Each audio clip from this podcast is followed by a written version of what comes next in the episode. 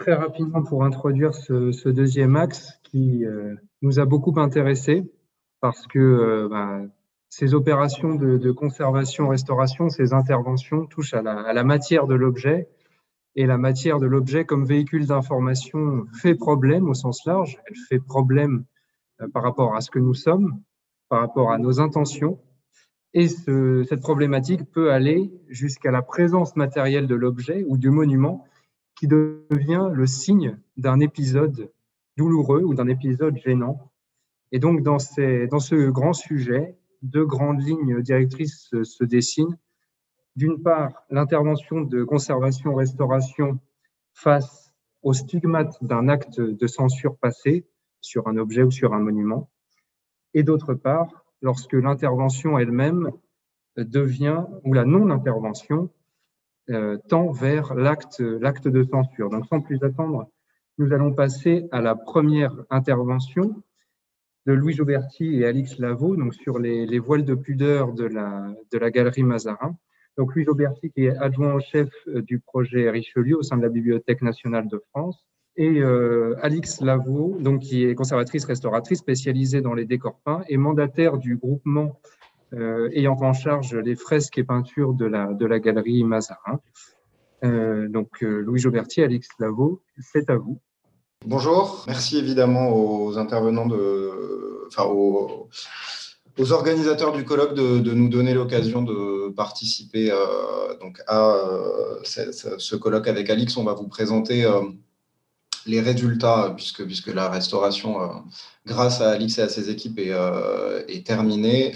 Euh, les résultats donc, de la restauration de la galerie Mazarin, je vais commencer par vous faire un, rapide historique sur le Palais Mazarin, qui est donc, comme son nom ne l'indique pas, le site Richelieu de la Bibliothèque nationale de France, qui se trouve juste de l'autre côté de la rue Vivienne par rapport à l'INP. Alix reviendra sur sur euh, la restauration, les découvertes qui ont eu lieu euh, pendant la restauration. Et je reprendrai la main en dernière partie pour vous montrer comment, euh, en fait, ça a été vraiment l'occasion de, reprendre et d'approfondir les, recherches préalables qui avaient eu lieu pour qu'on arrive à une fenêtre une fenêtre de datation qui est encore un peu imprécise, mais qui se resserre sur l'intervention justement sur ces voiles de pudeur. Alors, le, Palais Mazarin, euh, la partie la plus ancienne qu'on voit encore euh, euh, aujourd'hui est ce qu'on appelle l'hôtel Tubeuf qui se situe. donc là, vous avez une vue de l'hôtel Tubeuf tel qu'il est construit, non pas pour Mazarin, mais pour le président Tubeuf. donc en 1635, c'est toujours la partie brique et pierre qui se trouve à l'angle des rues des Petits Champs et rue Vivienne aujourd'hui. Euh, en fait, il est acheté, euh, euh Tubeuf sert très vite de prête-nom. Euh, Mazarin officiellement loue l'hôtel, puis en devient propriétaire au début des années 1640. Et il fait agrandir très largement cet hôtel. donc l'hôtel Tubeuf qui se trouve ici. il occupe trois petits hôtels qui sont construits par Le Muet. Il fait construire une très grande galerie qu'on appellera plus tard la galerie de Nevers le long de la rue de Richelieu euh, vous avez encore euh, une partie de cette galerie qui existe euh, tout au bout. cette arcade a été détruite au 19e et vous avez une petite partie noire qui existe encore, qui va abriter sa bibliothèque. Et la galerie dont on va parler aujourd'hui, c'est l'aile qui se trouve ici, donc qui donne sur le jardin, qui redeviendra un jardin. Aujourd'hui, il est occupé par des modulaires et la base chantier.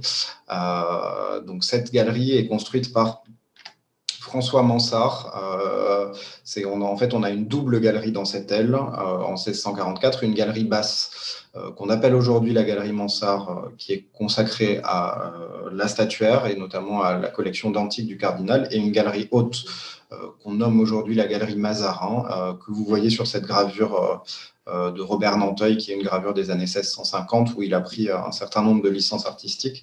Euh, mais qui reste très intéressante euh, d'un point de vue historique. On sait que c'est la galerie euh, d'Apparat et la galerie dans laquelle il va exposer, les plus belles pièces de sa collection, dont on trouve d'ailleurs un certain nombre d'œuvres désormais au musée du Louvre, par exemple le mariage mystique de Sainte Catherine du Corrège ou des statues d'antiques comme le faune grec et le faune romain. Je vais laisser la parole à Alix pour la suite. Oui, alors pour reprendre la main, en effet, sur un plan de conservation et de matériaux plus précisément, il était important pour nous de comprendre avant tout l'historique de la vie conservative de ces fresques et des travaux qui ont eu lieu dessus.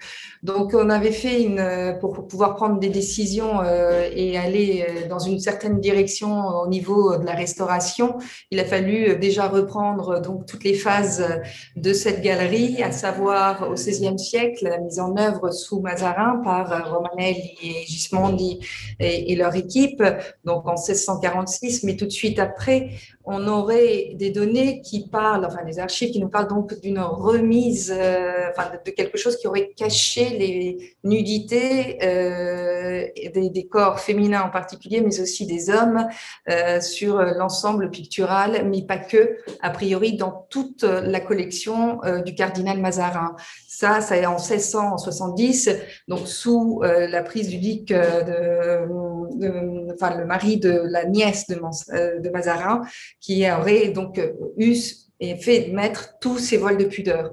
Il est vrai que les archives nous amènent à un moment donné à un flou où on ne sait plus trop qu'est-ce qui est ou pas, mais quand même nous avons pas mal de gravures, de choses qui nous amènent à comprendre que à la fin du XVIIIe siècle, ces voiles de pudeur sont véritablement euh, présents. On a des gravures de Cochin, entre autres, euh, qui nous montrent les fresques peintes avec ces voiles. Toute la question se pose ensuite au 19e siècle, quand c'est surtout euh, la brouste qui intervient et qui pose le véritable problème des voiles de pudeur. À juste titre, il est très fidèle à l'époque de mise en œuvre donc du XVIIe, celle initiale, celle de Romanelli et celle voulue par Mazarin. Et pour ça, euh, il fait une étude, il regarde les choses et techniquement, il demande aux restaurateurs qui ont travaillé à l'époque de revenir à l'état d'origine, à savoir celui de Romanelli, non pas celui des quelques années euh, après. Euh, nous avons toute une série aussi qui a été faite de dessins à l'aquarelle par Frappas sur tout l'ensemble de la galerie, euh, juste euh, avant même que la brousse intervienne, et qui nous donne un document absolument exceptionnel qui est un constat d'état concrètement de la galerie et surtout de l'état de présentation. Dans ce yo-yo où je garde, j'enlève, je garde, la brousse donc enlève tous les voiles de pudeur, sachant que techniquement, il a aussi des problèmes. C'est-à-dire que la mise en œuvre euh, à l'époque n'est pas celle que nous avons aujourd'hui. La restauration, les produits ne sont pas les mêmes. Et dans ce nettoyage assez drastique, ils usent, ils arrivent à enlever, mais restent des traces euh, de ces voiles de pudeur qui sont pas contemporains à Romanelli, mais qui datent quand même d'une trentaine d'années euh, ou pas, mais assez proches quand même du moment où les fresques ont été peintes.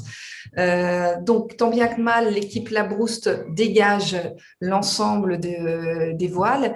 Et très important, on arrive au début du XXe siècle où Massenet réalise toute une campagne photographique de l'état Labrouste des fresques. Ce qui veut dire que on a toute la documentation qui nous permet de voir qu'est-ce que la brouste a nettoyé et enlevé et surtout qu'est-ce qu'il a aussi pu conserver. C'est-à-dire qu'à partir de là, on sait que certains voiles de pudeur n'ont pas été enlevés euh, au moment de la campagne du 19e siècle. On arrive au fur et à mesure dans le 20e et en 1978, on a une intervention assez drastique et importante et un retour dans les idées euh, de la galerie en 1978. Donc, c'est euh, Genovesio, euh, qui est une équipe de restaurateurs, enfin décorateurs, restaurateurs, qui eux interviennent sur toute la galerie et pour le coup reviennent en arrière et se basent probablement, enfin on, on, imagine, sur les relevés de Frappas, donc avant la brouste, et remettent d'un coup partout sur l'ensemble de la galerie les fameux voiles de pudeur il est important quand même de spécifier une chose, c'est que, euh, et c'est pour ça que j'ai voulu dire restaurateur aussi décorateur. Pourquoi? Parce qu'en 78, le et ses équipes sont intervenus massivement sur toute la galerie et on fait une intervention de remise en peinture euh, généralisée, euh, faussant des, des, équilibres voulus déjà au XVIIe siècle par Romanelli. Donc, on a eu, quand on est arrivé, nous, sur le, plancher de notre échafaudage, on était face à, euh, aux fresques, à cet ensemble. On a pu mettre au point des protocoles qui nous ont permis de résoudre les nettoyages, les enlèvements surtout des repeints. Et d'un coup, bien entendu, cette, ce côté fermé, bouché des, euh, des peintures que nous avions, euh, et bien, on a retrouvé les tons pastel propres à la fresque. Et donc, ces euh, voiles de pudeur, on va dire, qui étaient visibles à partir de là, euh, détonner énormément avec la couche picturale environnante de l'ensemble. Donc pour ça, on a pu voir que la technique qu'on avait pu mettre en place nous permettait aussi d'agir sur ces voiles de pudeur, parce que c'est bien de vouloir les enlever, mais en même temps, il faut savoir si techniquement nous en étions capables. Donc on a pu durant les phases de, de test, vérifier qu'il en était capable, qu'on en était capable.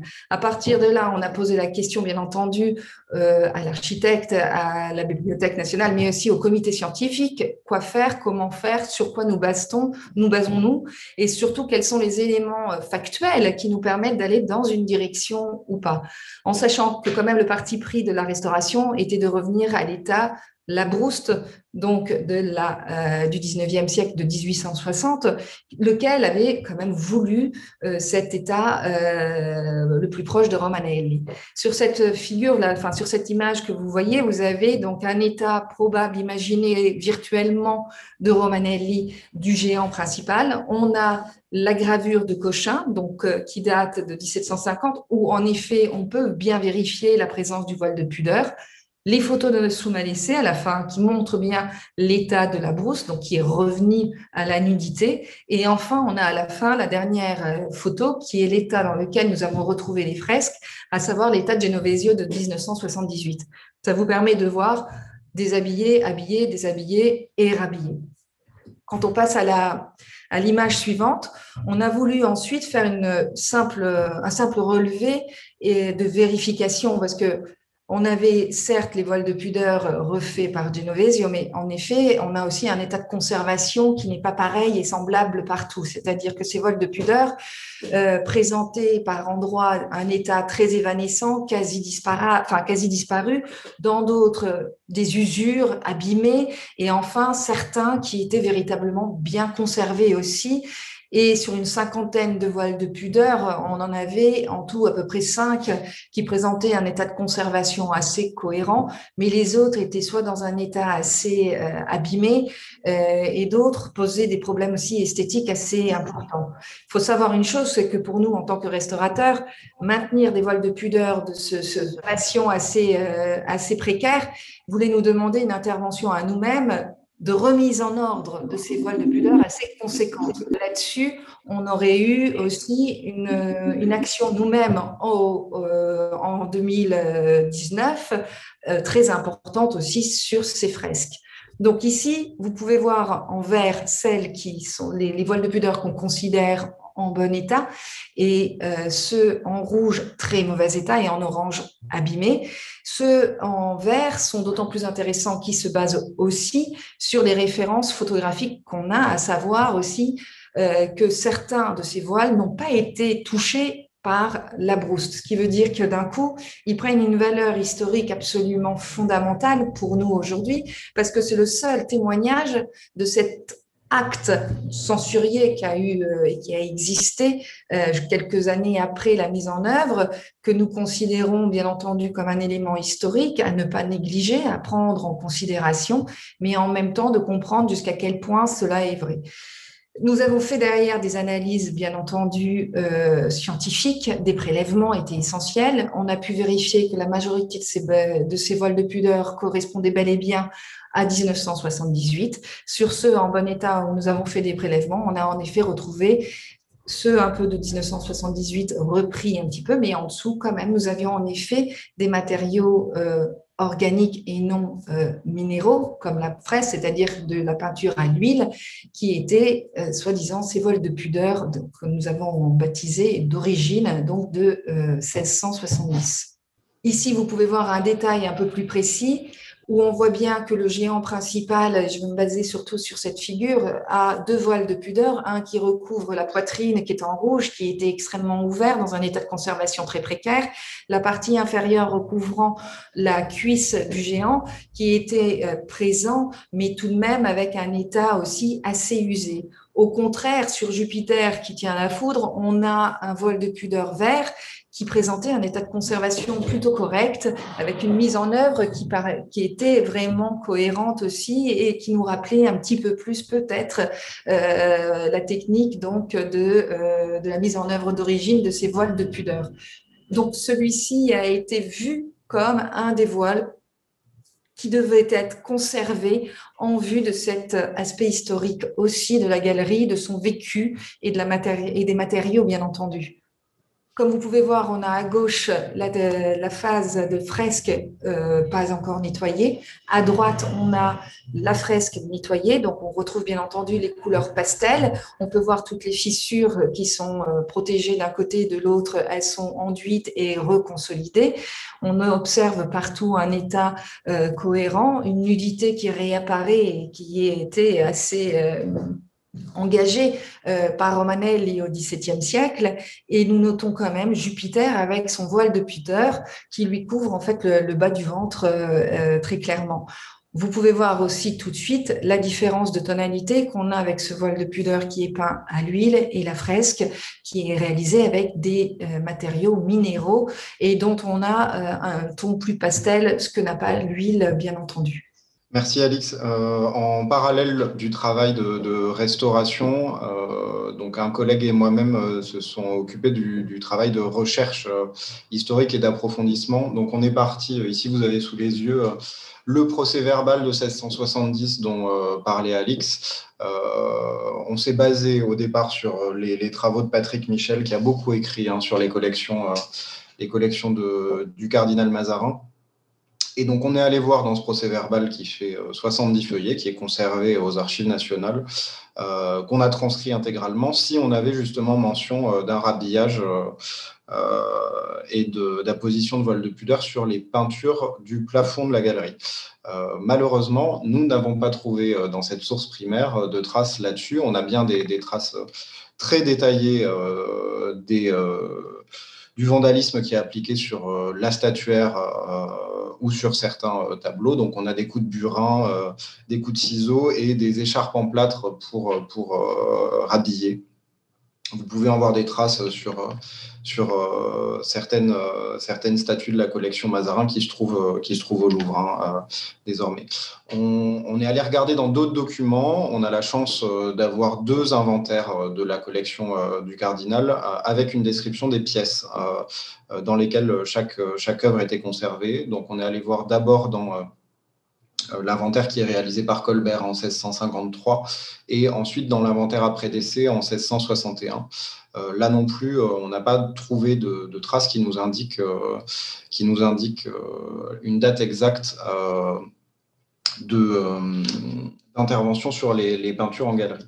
On a quand même un, faisceau, et notamment avec le document de 1670, qui nous amène à penser que ces interventions, elles ont sans doute bien eu lieu au moment où le duc Mazarin, donc Marie de Hortense Mancini, la nièce, euh, de Mazarin euh, est propriétaire de cette moitié euh, du palais. À la mort de Mazarin, le palais est divisé en deux et c'est le duc Mazarin qui hérite de cette partie. On sait qu'il est bigot, on sait qu'il est intervenu et qu'il a fait, a fait buriner des statues. Donc on pense, on pense que ça, ça, a eu lieu pendant cette période-là.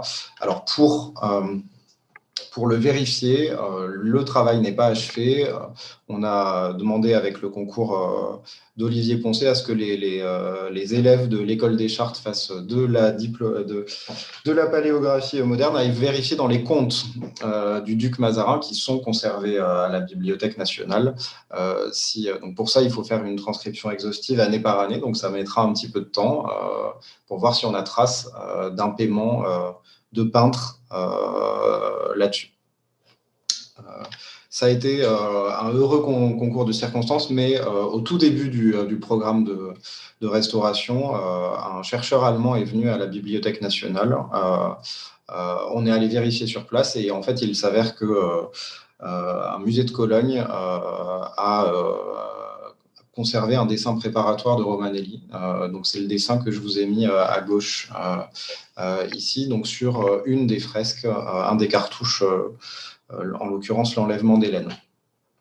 Euh, c'est euh, à ce moment-là le seul dessin préparatoire euh, qu'on connaissait. Depuis, avec à nouveau un travail de recherche, on en a identifié deux autres de manière certaine et peut-être un troisième en cours. Donc un sur la chute de Troie, l'autre sur Danaé, que la Bibliothèque nationale va très prochainement acquérir il est acquis déjà, on doit aller le récupérer euh, euh, à Londres. Euh, potentiellement un dernier sur, sur Apollon et Daphné, mais on en est moins certain pour le moment.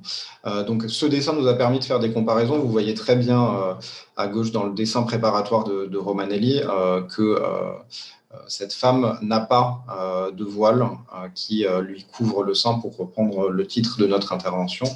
Euh, le dessin de Cochin euh, en 1750 le montre bien. Et euh, si on fait le suivant, le dessin de Frappa, je nuancerai un tout petit peu les, propos d'Alex sur les dessins de Frappa. Il nous donne évidemment, c'est un document exceptionnel puisqu'on a l'intégralité de la galerie qui est couverte. Par contre, il en donne un état idéalisé.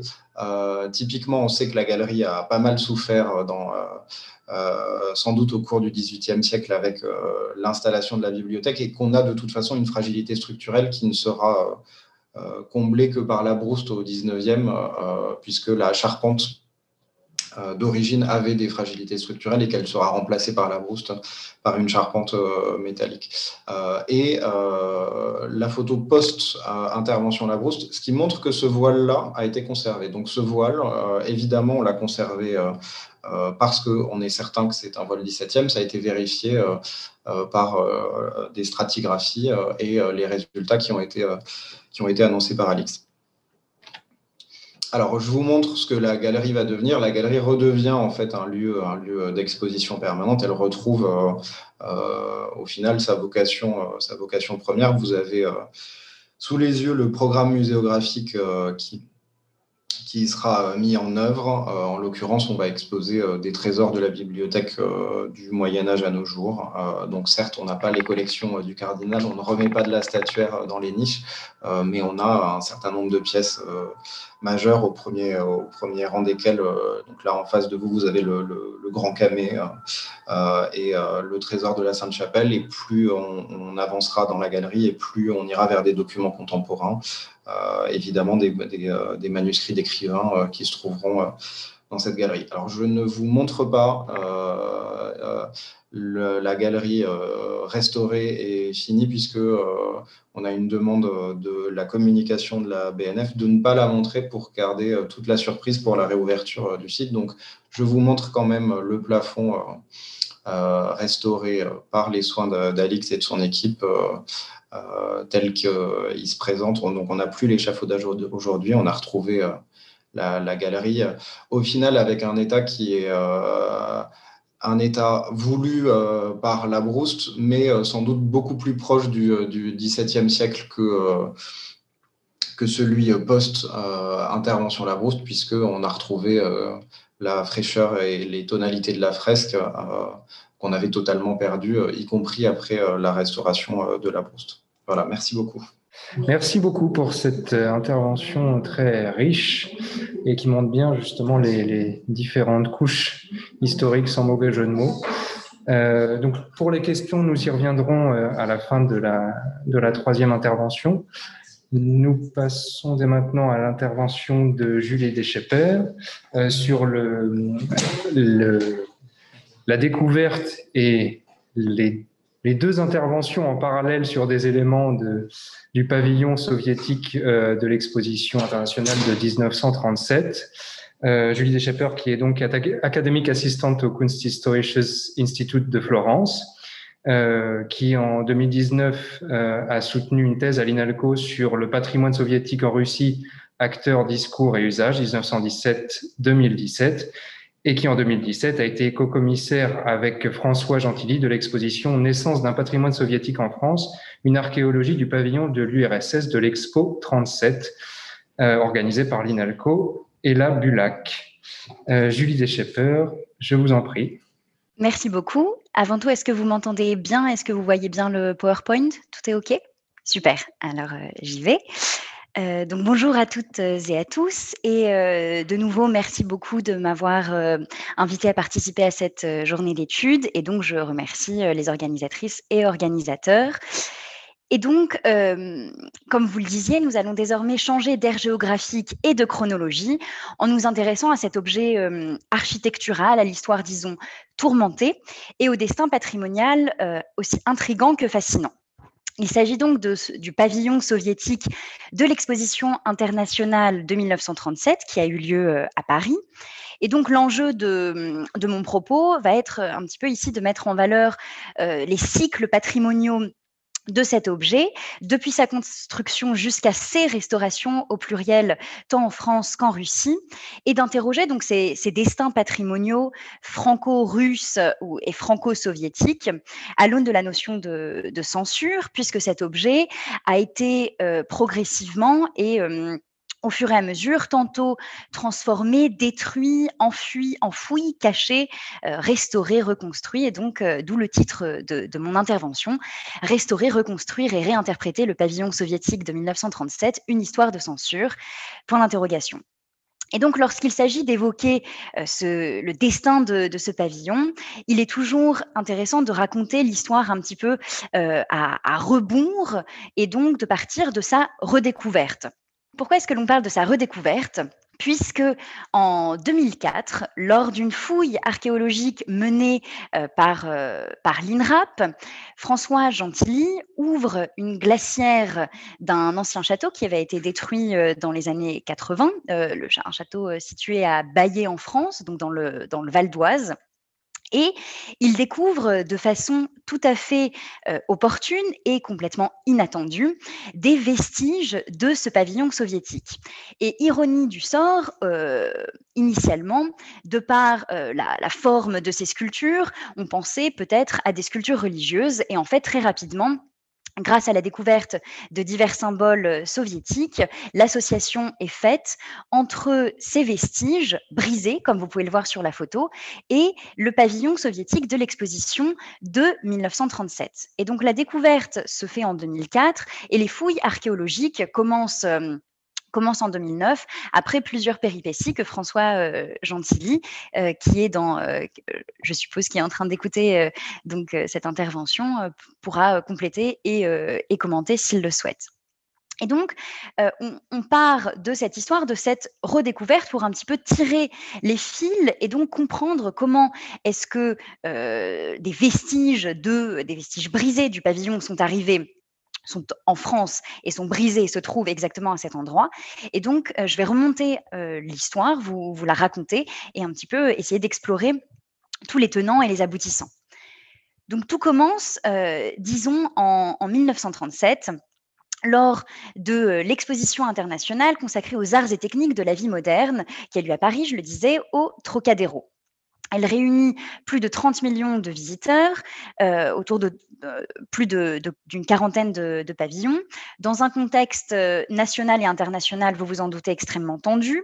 Et donc, l'exposition est également le terrain d'affrontements politiques, idéologiques et symboliques, tant et si bien que cette image que vous connaissez peut-être devient a posteriori une forme d'image d'épinal de cette exposition internationale où l'on voit donc sur votre gauche le pavillon soviétique avec cette, cette, sculpture sur laquelle je reviendrai, dite de l'ouvrier et la colcosienne, qui fait face au pavillon du Troisième, du troisième Reich. Et donc, ce pavillon, euh, en fait, a une, euh, a une particularité, puisque ce n'est pas seulement un objet, comme tous les pavillons, de valorisation de la production artistique soviétique ou des accomplissements du pays dans différents domaines. C'est, euh, on peut le dire, une forme de métonymie monumentale de l'URSS et une aussi d'idéal type de la conception soviétique de ce qu'est le patrimoine à cette époque. On a quelques, quelques images de l'époque issues de collections issus de collections privées. Et donc, qu'est-ce qu'on peut, euh, comment est-ce que était formé ce, pavillon? C'est extrêmement intéressant parce qu'il est constitué de trois parties, euh, trois parties différentes, disons. Le visiteur euh, était d'abord accueilli par deux massifs sculptés qui encadraient l'escalier de marbre vers l'entrée principale du pavillon. Et le sculpteur Yossif Tchaïkov y représentait les républiques constitutives de, de l'URSS et chacune était symbolisée, comme vous pouvez le voir, par une armoirie officielle et un couple, un homme, euh, un homme et une femme, vêtus en habits traditionnels. Et donc, ce sont de véritables propiliers à la, gloire des peuples de l'URSS qui valorisent la spécificité des républiques et en témoignent, euh, disons, la marche harmonieuse des peuples dans cette, euh, dans cette URSS, à un moment même de son histoire où il y a une nouvelle constitution votée en 1936 et où ce pavillon célèbre aussi le 20e anniversaire de la révolution d'octobre. Ensuite, le visiteur pénètre dans un, pavillon réalisé par l'architecte Boris Yofan, qui n'est pas un inconnu de, euh, l'architecture en URSS, c'est même l'un des plus grands représentants. Et il était d'ailleurs à l'origine du projet non réalisé que vous pouvez voir. Euh, donc sur le PowerPoint du Palais des Soviets, un immense, euh, un, immense palais qui, sur lequel devait trôner un Lénine que vous pouvez voir que vous pouvez voir ici. Donc, réalisé par l'un des plus grands architectes euh, de, de l'époque, c'est un pavillon qui mesure 140 mètres de longueur, 21 mètres euh, de largeur, et donc dans 2800 mètres carrés, avec cinq, salles thématiques, le visiteur pénètre dans un univers soviétique décoré du sol au plafond, dans un, euh, dans un style qui n'est pas uniquement celui de l'époque officielle qui serait le réalisme socialiste, mais on accueille aussi des, euh, des photomontages, d'autres types de, euh, sculptures plus anciennes. Euh, et donc, vraiment, pour la première fois, les visiteurs occidentaux découvrent toute la diversité, disons, de la production artistique soviétique. Enfin, sur ce pavillon piédestal trône une sculpture emblématique, presque devenue iconique de ce qu'est l'URSS, qui a été réalisée par une sculptrice, Vera Mojena. Euh, cette sculpture est colossale, elle pèse plus de 65 tonnes, elle est haute de 24 mètres, plus de 24 mètres. Et elle représente un couple, un homme et une femme, une paysanne, la colcosienne, et un ouvrier qui, main jointe, euh, brandissant faucille et marteau vers le ciel, dans, dans, un mouvement, vous, le remarquez peut-être librement inspiré de la victoire de, de Samothrace, s'élance, euh, ainsi et défie le pavillon, le pavillon nazi. Vera Morena décrit sa sculpture euh, en ces termes assez représentatifs. Visible de loin, la faucille et le marteau ont victorieusement étincelé dans les mains des jeunes et vieux soviétiques qui, dans cet élan irrésistible, se sont élancés vers l'avenir. Et donc, on a ici euh, un symbole de la société stalinienne, et donc on, saisit tout de suite la portée idéologique de euh, ce pavillon et surtout son rayonnement international puisqu'ensuite tout un tas de produits dérivés ont été, euh, ont été euh, vendus, donnés, offerts après euh, l'exposition internationale.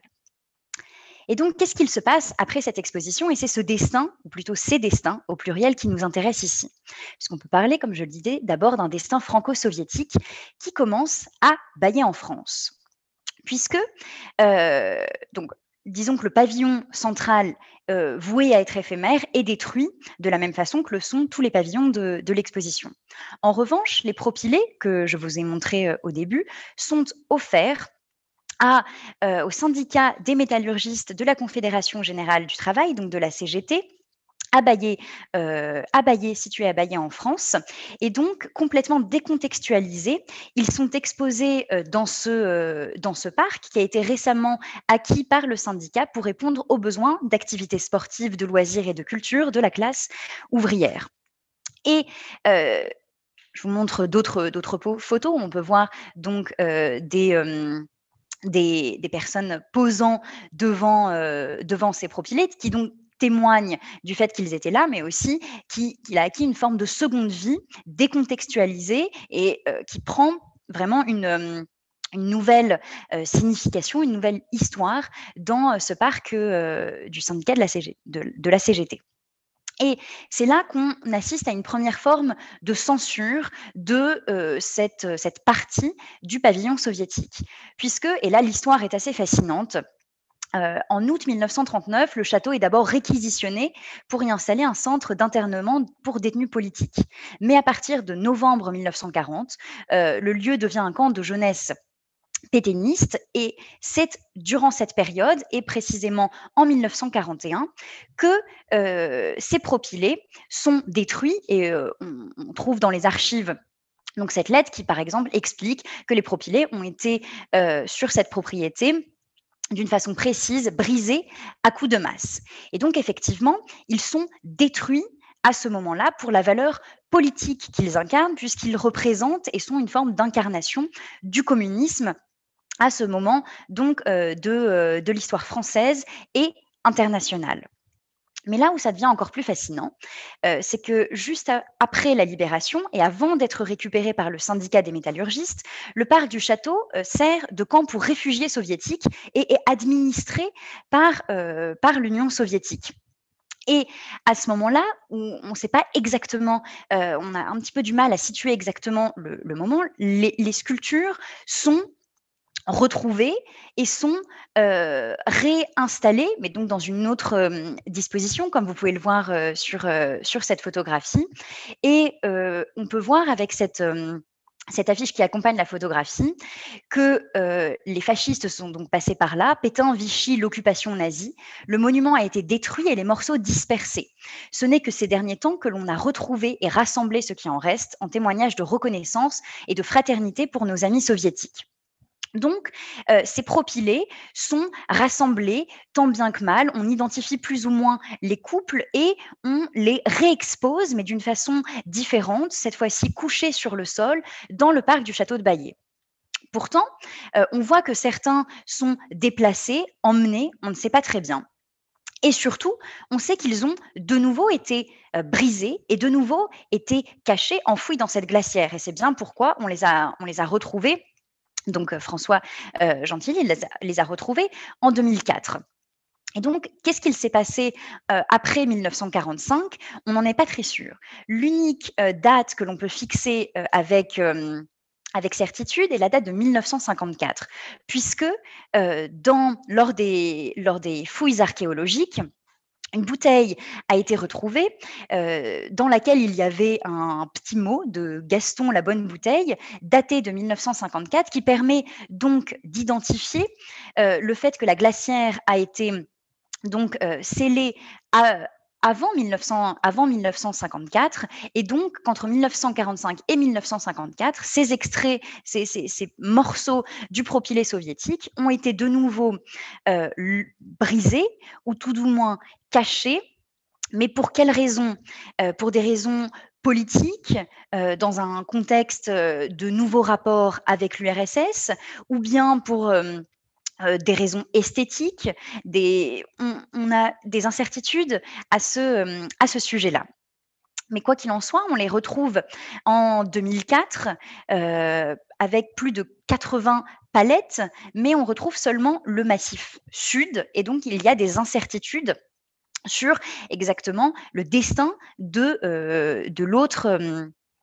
l'autre pan des propylées avec un travail de, reconstruction et nouvelles technologies, euh, vous pouvez voir ici euh, combien euh, de morceaux ont à peu près été reconstitués, ce qui équivaut, selon François Gentil, à peu près 54% donc, du, propylé, qui a pu être reconstitué. Et ensuite, que fait-on une fois que l'on a ces, morceaux, comment est-ce qu'on les expose, comment est-ce qu'on les restaure? Et quel est leur devenir? Il y a d'abord un premier destin euh, en France où euh, on, voit une exposition euh, de, ces, de d'une façon assez intéressante lors de l'exposition à la Cité de la musique, Lénine, Staline et la musique. Donc cette exposition de, ces propylées, on le voit, a quelque chose d'assez funeste et rappelle plutôt le, destin brisé de statues déchouées, de statues déchues euh, de, leur ancien statut et donc qu'ils ne sont plus glorifiés, mais au contraire qu'ils sont brisés, reflets d'une idéologie venue euh, donc euh, à bout d'une idéologie à bout de souffle. En revanche, dans un style euh, complètement différent, au musée archéologique de Guéry-en-Vexin, donc dans le, dans le Val d'Oise, la proposition est, est complètement différente. Il s'agit de réexposer dans la lumière cette fois-ci et frontalement ces, sculptures, comme vous pouvez le voir ici, par exemple, avec l'une, donc la femme du couple de la Biélorussie, ou bien ici avec l'un de, ces... De, ces couples qui a été plus ou moins reconstitué. Et donc là, il y a une volonté plutôt de, de montrer ces destins brisés, mais de leur redonner une valeur, pour le coup, artistique avant tout, et de mettre en valeur la les réalisations de, du sculpteur qui était Tchaïkov, et non pas euh, d'évoquer forcément l'idéologie politique que, euh, que portaient ces sculptures. Tournons-nous désormais vers Moscou, puisque euh, la seconde partie du destin patrimonial de, de, de, ce pavillon se situe en Russie. Après, après l'exposition, de 1937, la sculpture de, de Vera Mojena est démontée et euh, transférée en train jusqu'à Moscou. Et à Moscou, elle retrouve une place sur un piédestal, comme vous pouvez le voir, euh, qui est qui, n'est comparable en rien au pavillon piédestal de Paris en 1937 et qui ne correspond, disons, pas à la, euh, la grandeur donc parlant de la taille physiquement euh, de la sculpture, mais surtout à l'importance symbolique et à la portée vraiment politique que que charriait cette, cette, sculpture. Donc là, il y a un choix qui est extrêmement, qui est extrêmement intéressant. Donc la sculpture est remontée en 1939 dans un parc situé au, nord de Moscou qui était censé exposer les les réussites d'abord agricoles et économiques et plus généralement les réussites économiques de, euh, de l'URSS. J'aime beaucoup aussi cette photo euh, qui, euh, qui montre à quel point ce, symbole, vraiment cette icône de l'URSS, se retrouve dans un paysage complètement nouveau et l'on voit derrière la construction aussi d'un autre pavillon qui avait été exposé à l'exposition euh, de Montréal en 1967. Et donc là, on voit le, paradoxe aussi de euh, mettre uniquement cette, euh, sculpture sur un, piédestal comme ça, qui, est, qui semble presque contradictoire avec la portée idéologique de la sculpture. Et donc, vous vous en doutez, certains restaurateurs et notamment des artistes qui avaient travaillé avec Vera Mojena demandent la restauration de cette œuvre ou en tout cas son déplacement et la construction d'un nouveau piédestal. Après plusieurs débats, c'est euh, en entre 1977 et 78 qu'il y a une restauration uniquement de, euh, de la sculpture et des plaques d'acier qui, euh, qui la constituaient. Jusqu'en 2003, il ne se passe absolument rien. En 2003, euh, à Moscou, pourtant, une décision est prise par la mairie de restaurer de, nouveau cette, cette sculpture et elle est donc redémontée, comme vous pouvez le voir ici, afin uniquement de, de travailler sur ces, ces plaques d'acier. Et en réalité, et vous comprenez ici la coïncidence euh, de ce qui se passe à Moscou et à Bahia en France, la découverte de 2004 peut-être euh, suscite ou en tout cas confirme le désir de proposer quelque chose de beaucoup plus monumental, de repenser le piédestal et donc de proposer non plus seulement euh, un nouveau piédestal, mais bien de reconstruire le pavillon de 1937 et donc ces fameux propylés qui avaient été retrouvés.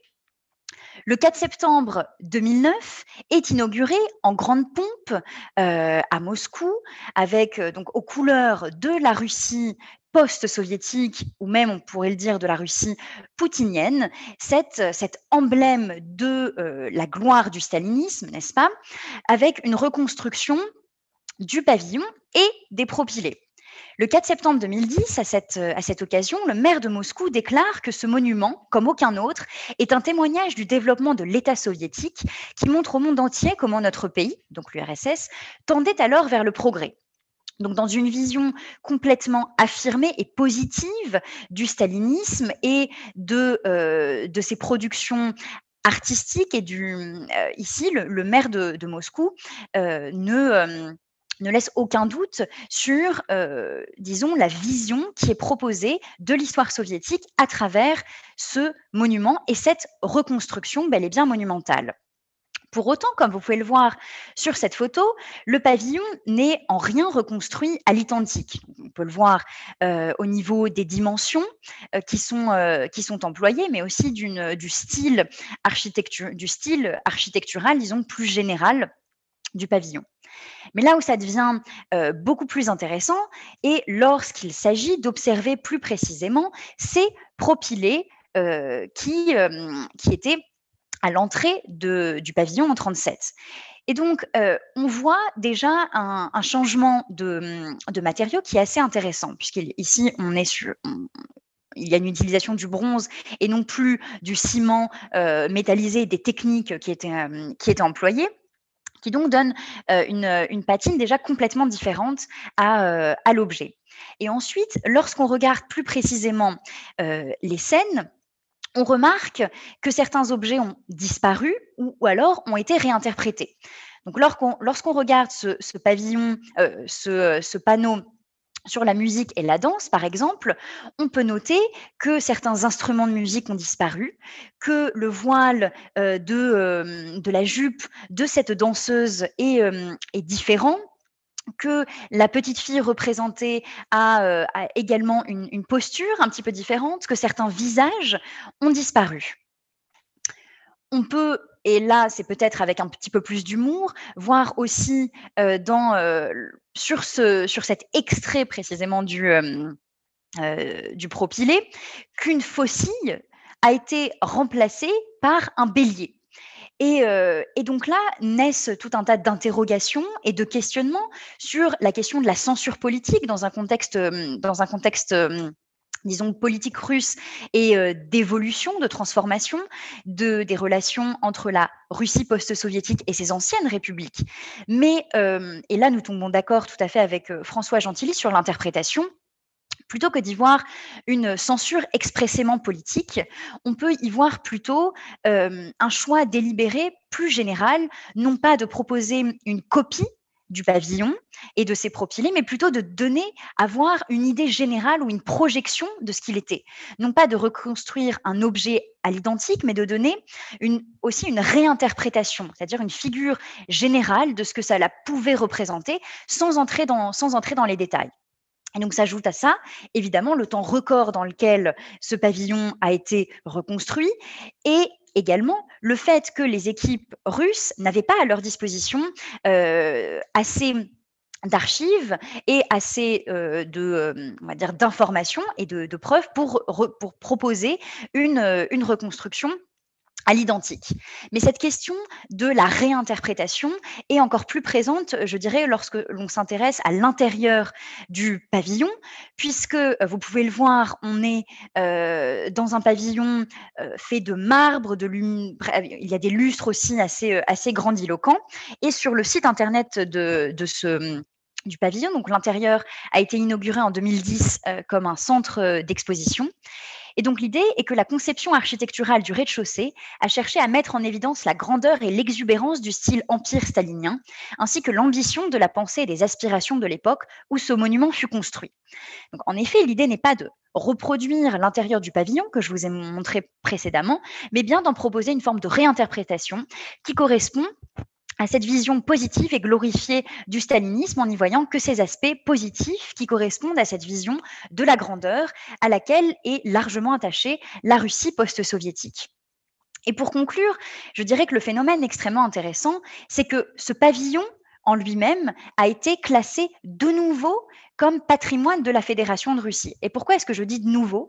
C'est parce que euh, la sculpture en elle-même de Vera Mochina avait déjà été officiellement patrimonialisée lors de son retour euh, sur le sol euh, russe. Et d'ailleurs, dans les listes patrimoniales, il est inscrit comme date de construction 1938, donc le moment où elle réintègre le sol russe, et non pas 1937, le moment où elle était en France.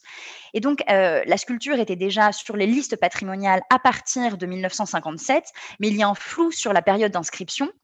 Et donc, dans, dans, la Russie contemporaine, il y a eu d'ailleurs des, des, débats sur le statut effectif de patrimonial de, de, la sculpture parce qu'on avait perdu les archives, mais c'est une, autre question. Et donc, on voit que sur le nouveau pavillon reconstruit, il est inscrit en, russe et en anglais, ce qui est assez rare, que le monument a été donc construit euh, pour le pavillon euh, euh, soviétique de l'exposition de 37 et qu'elle est protégée par l'État. Et donc là, on voit une forme de nouvelle patrimonialisation de cet objet dans son ensemble et se pose évidemment les questions de l'authenticité de cet objet et dire, de, ce à quoi correspond le patrimoine aujourd'hui dans la Russie, dans la Russie post-soviétique. Et pour conclure, je dirais que donc, ces, objets du pavillon du pavillon soviétique, mais également ses propylées ont fait l'objet de plusieurs expositions et, sont donc remobilisés, euh, comme vous pouvez le voir euh, donc, dans cette exposition qui a eu lieu à l'INALCO, euh, qui a été mentionnée précédemment, mais aussi dans des expositions d'art contemporain, donc ici au Palais de Tokyo, où c'est plutôt la proposition qui avait été celle aussi de la, de la Cité de la musique, de montrer ces vestiges du propylé comme des vestiges d'une idéologie aujourd'hui déchu. Voilà, je vous remercie pour votre, pour votre attention et je me réjouis de notre discussion.